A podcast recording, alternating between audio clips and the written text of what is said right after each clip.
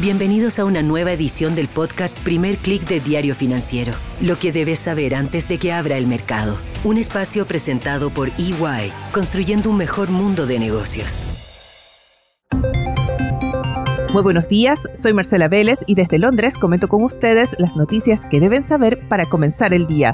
Bienvenidos a Primer Click de Diario Financiero. Hola a todos, muy buenos días, bienvenidos a Primer Click. Es miércoles 4 de octubre y tenemos una sesión muy volátil, llena de incertidumbre, todavía con los mercados golpeados por esos datos sorprendentes que llegaron desde el mercado laboral estadounidense ayer y también por el evento histórico que ocurrió en la noche en Washington. Comencemos por el dato económico y este fue el reporte de ofertas laborales en Estados Unidos. Estas sorprendieron con un aumento de 9,6 millones en agosto, un aumento importante desde los 8,9 millones registrados en julio. El mercado esperaba una caída de esta cifra, pero esto no sucedió y generó todavía mayor temor a que la Fed avance efectivamente con un alza de tasas en su reunión de noviembre. Ya antes del reporte habíamos tenido esa serie de voceros de la Fed, incluyendo la presidenta de la Fed de Cleveland, Loretta Mester, quien planteó que el escenario apuntaba a la dirección de un alza de tasas.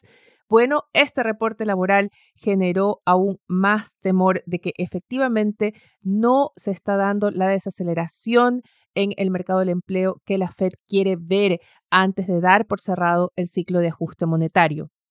El reporte provocó caídas importantes. Vimos el Nasdaq perder 1,87%, el Dow Jones y el SP 500 también con pérdidas de más de 1%.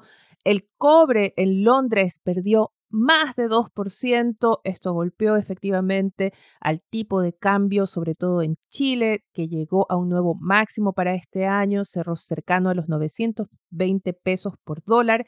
Pero también vimos caídas importantes en otras monedas de la región, sobre todo el peso mexicano y el real brasileño perdieron más de 2% frente al dólar. Vimos caídas también importantes en las principales bolsas de la región, a excepción de Perú y Argentina, que cerraron con alzas. En el resto vimos caídas de 1% o incluso más. Esta mañana vemos cierto alivio, sobre todo en la parte cambiaria. El dólar se toma un respiro, opera a la baja. Esto debería ayudar sobre todo a las monedas de la región. Sin embargo, tenemos todavía una sesión negativa en lo que respecta a los commodities.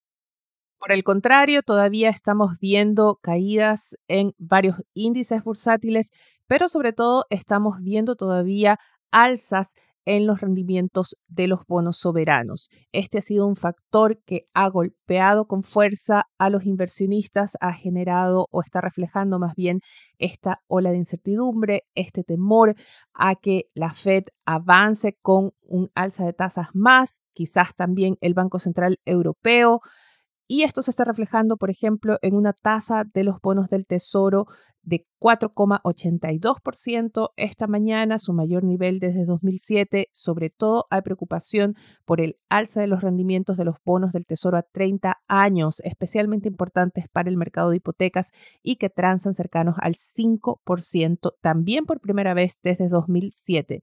En el caso de los bonos alemanes a 10 años, la tasa llegó por primera vez a 3%, ha bajado a 2,98, pero todavía está en niveles muy preocupantes, los más altos desde 2011. ¿Qué es lo que preocupa de los avances en los rendimientos de los bonos? Bueno, esto se traducen en un costo del financiamiento más alto, tanto para hogares como para empresas. Ya se habla en el mercado de que algo está a punto de romperse por el ajuste monetario de la Fed. La pregunta es si se romperá primero algún sector de la economía, por ejemplo, el sector de hipotecas, inmobiliario en el caso de Estados Unidos, o si vamos a avanzar a una recesión, o si acaso lo que se va a romper primero es la dirección de la política monetaria de la Fed, que ante la desaceleración de la economía podría poner fin al ajuste monetario antes de lo previsto y cumplir con esas expectativas del mercado de unos primeros recortes de tasas ya en mayo, junio del próximo año. Estos son los temas que están empezando sobre el mercado. Estamos viendo caídas, como les decía, en Asia de 1,46% el índice regional. En Europa la sesión es más bien mixta. Hemos visto a varios índices recortando las pérdidas, a otros cambiando enteramente de dirección. De hecho, el stock 600 avanza a esta hora 0,29%, mientras los futuros de Wall Street operan mixtos. El Nasdaq mantiene una caída de 0,10%. El S&P 500 y el Dow Jones más bien planos con tendencia al alza. Muy importante, hay que poner atención también a lo que está pasando con el petróleo. Caía más de 1% hasta hace unos minutos. Vemos el barril de crudo Brent bajar a 90 dólares por barril. Sin embargo, esto podría cambiar. Hace pocos segundos, Arabia Saudita acaba de anunciar que mantendrá los recortes de suministros que han provocado las alzas recientes en el precio del petróleo.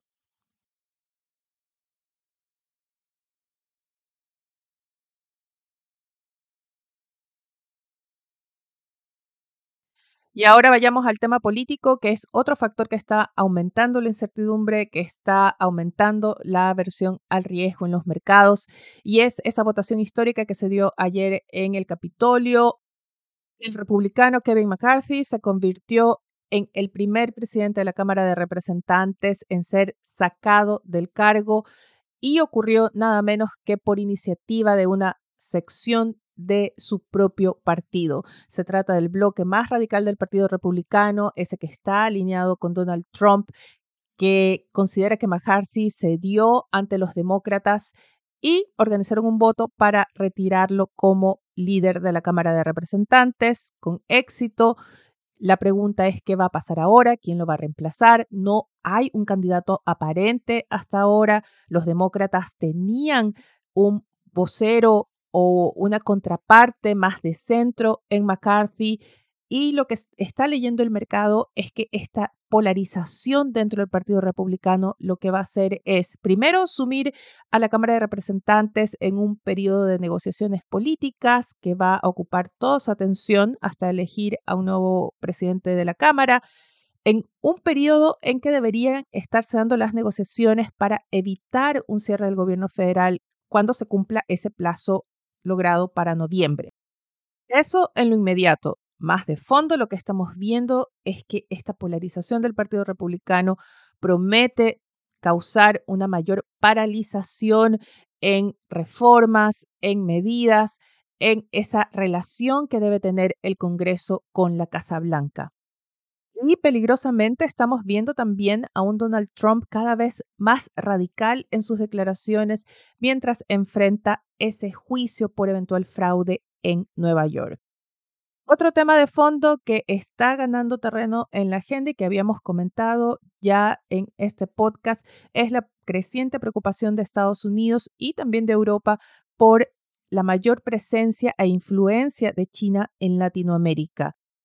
DF reporta que entra en vigor la fusión de empresas de CTG que deja el suministro de electricidad de Lima, la capital peruana, en manos de empresas chinas.